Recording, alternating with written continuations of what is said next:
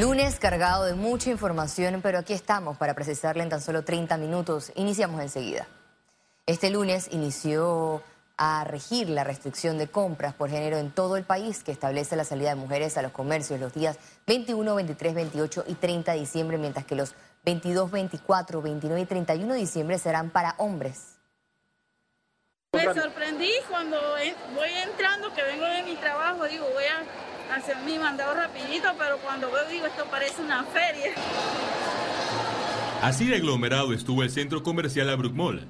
Las filas eran largas en las tiendas donde cumplían con el decreto del gobierno, mientras otras dejaban ingresar a los hombres. Una parte está buena, ¿no? La restricción. Y por otra parte no debió ser tan apresurada porque ya nada más faltan pocos días para las compras de Navidad. El incumplimiento provocó la molestia de usuarios. Y yo estoy viendo hombres haciendo compras, o sea que no hay un control. Los almacenes están dejando pasar los hombres y se supone que los hombres no iban a entrar a los malls, no iban a entrar a los supermercados ni establecimientos donde se hiciera una compra regular. He visto bastante hombres, así que yo no sé cuál es el relajo que tienen. Los hombres que hicieron compras no avalan el nuevo decreto. Yo pienso que es una medida que, este, que el gobierno tomó muy tardía. Esto es una burla. No le pusieron ninguna limitación. No hay limitaciones de nada. Aquí las autoridades que supuestamente dijeron ah, que el día de hoy no se podía. ¿A dónde están las autoridades competentes que a unos le restringen sí y a otros no? Pero esto se llama comercio. ¿Y por qué salió usted hoy? Bueno, porque tenía que salir a comprar. El Ministerio de Salud reiteró que el objetivo de la restricción es disminuir los contagios de COVID-19. La decisión es suya, usted puede asistir, pero ponga sobre la balanza qué es más importante, su vida y la de su familia o comprar un regalo. La Avenida Central también registró gran asistencia de mujeres y hombres, quienes no guardaban el distanciamiento mínimo. Félix Antonio Chávez, Econius. Panamá registró 31 nuevas defunciones en las últimas 24 horas. Veamos en detalle las cifras del MINSA. El reporte epidemiológico de este lunes totalizó 214.038 casos acumulados de COVID-19. 1.699 sumaron los nuevos contagios por coronavirus. 1.773 pacientes se encuentran hospitalizados, 178 en cuidados intensivos y 1.595 en sala. En cuanto a los pacientes recuperados clínicamente, tenemos un reporte de 174.951. Panamá sumó un total de 3.597 fallecidos, de los cuales 31 se registraron en las últimas 24 horas. La capacidad de camas en el complejo hospitalario de la Caja de Seguro Social disminuyó a 104 en medio del repunte de casos de COVID-19. El complejo Arnulfo Arias Madrid mantiene una presión por las limitaciones del sistema sanitario. Este hospital, el más grande del país, se acerca a su máxima capacidad. En este momento tenemos 13 camas en las unidades de cuidados intensivos disponibles, de las cuales eh, la mayoría están destinadas en el área conocida como no COVID. Nos quedan en el área de COVID dos camas de cuidados intensivos, ocho camas de cuidados respiratorios especiales y siete camas en lo que sería las unidades de semi-intensivos que pueden reconvertirse en unidades de intensivo. El plan B de las autoridades sanitarias son los hospitales campaña. La Caja de Seguro Social ya puso en marcha uno en la Policlínica Santiago Barraza en La Chorrera con 40 camas COVID-19. Nosotros estamos habilitando, como usted ve, el hospital de campaña que está contiguo al complejo hospitalario con 40 camas. Hemos logrado que nos faciliten el centro de convenciones Baconuño de Balúa, que queda muy cerca del complejo hospitalario, en el Hotel Panamá, y ahí vamos a instalar 400, 400 camas. La hoja de ruta de aumento de capacidad hospitalaria incluye el equipamiento de 100 camas en Chiriquí, 96 en Colón, 148 en Veraguas y 154 en Panamá Este. Nosotros, previendo que esto puede rebasar las capacidades de la infraestructura establecida en los hospitales panameños, estamos trabajando en habilitar otras instancias, como por ejemplo el ITSE, eh, que eh, está trabajando el Ministerio de Salud, Ellos también están estudiando el tema del Roberto Durán. Nosotros ya estamos trabajando en lo que es el, complejo deportivo Roberto Kelly, donde pues, vamos a poner 250 facilidades para pacientes.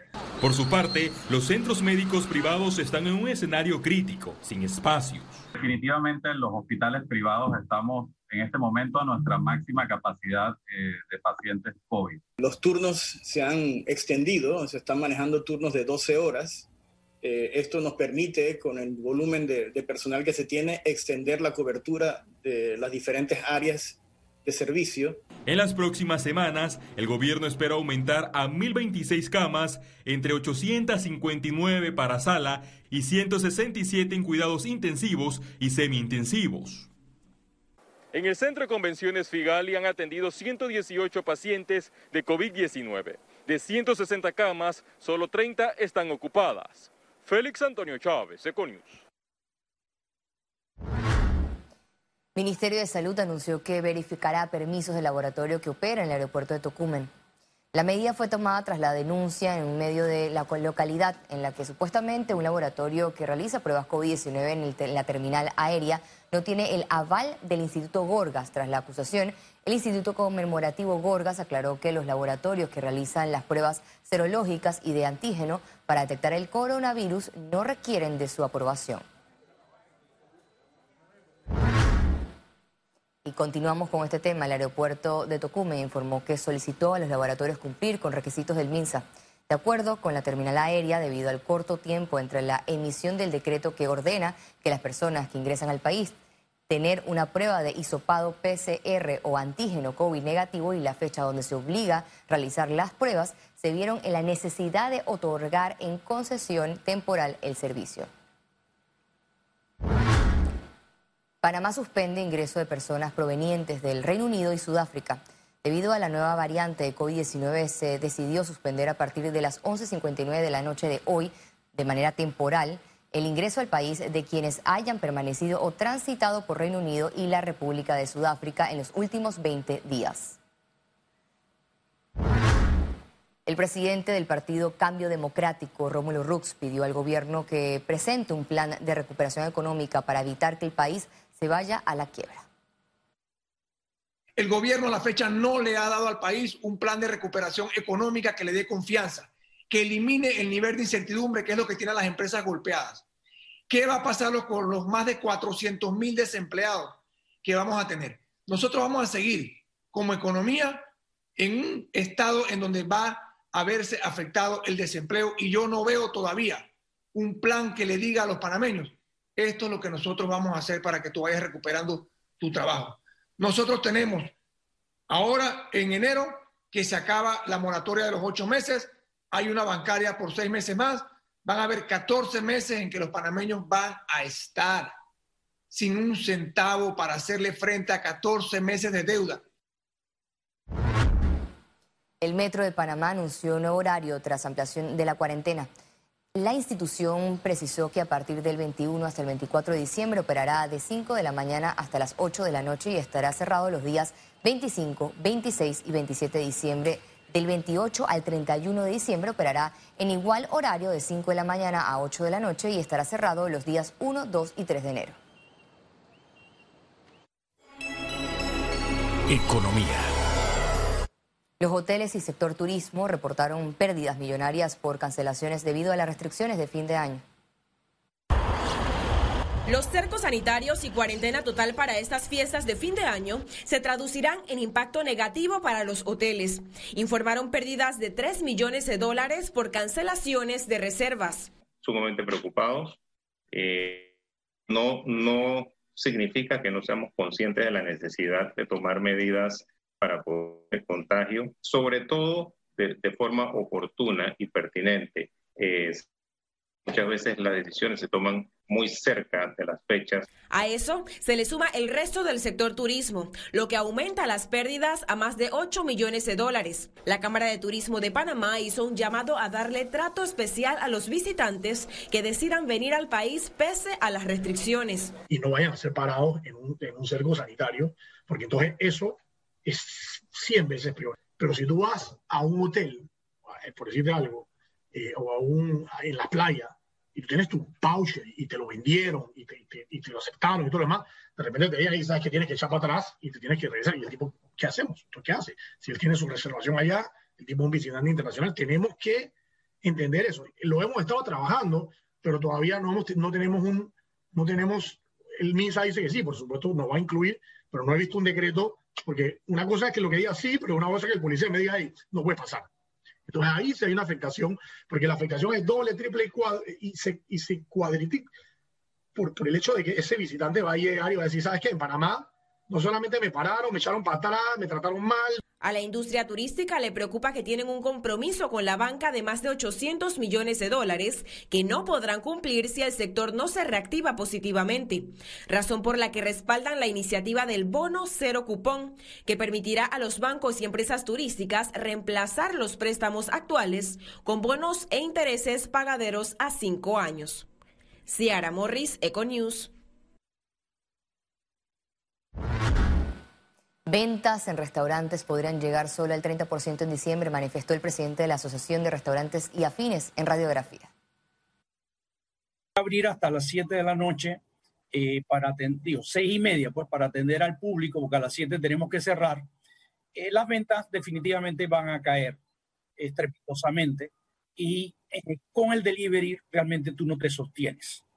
Lamentablemente esa es la situación que vamos a tener en diciembre eh, creo que vamos a tener, ojalá, ventas de, de 30%, eh, no creo que lleguemos a, 40%. Eh, esperamos recuperar, pero vuelvo y te digo, lamentablemente la situación es crítica, nadie lo esperaba. Seis nuevas multinacionales se instalaron en Panamá en diciembre. El viceministro de Comercio Exterior de Panamá dedicó el 2020 a realizar alianzas y acercamientos para el 2021, promocionar al Istmo como un país abierto a las inversiones con un enfoque en empresas multinacionales y empresas del régimen de manufactura. Yo me siento muy optimista eh, para el próximo año. Eh, pienso que durante el 2020 hemos eh, puesto, construido las fundaciones para tener un país más competitivo, más atractivo para eh, la atracción de inversiones. Naturgy entregó 25 millones de dólares al Estado panameño en concepto de dividendos. Este monto corresponde al 90% de las utilidades del año 2019. Los dividendos fueron entregados por el country manager de Naturgy Panamá, José Luis Lloret al director general de ingresos, Publio de Gracia, para contrarrestar los esfuerzos en medio de la pandemia y la reactivación económica del país.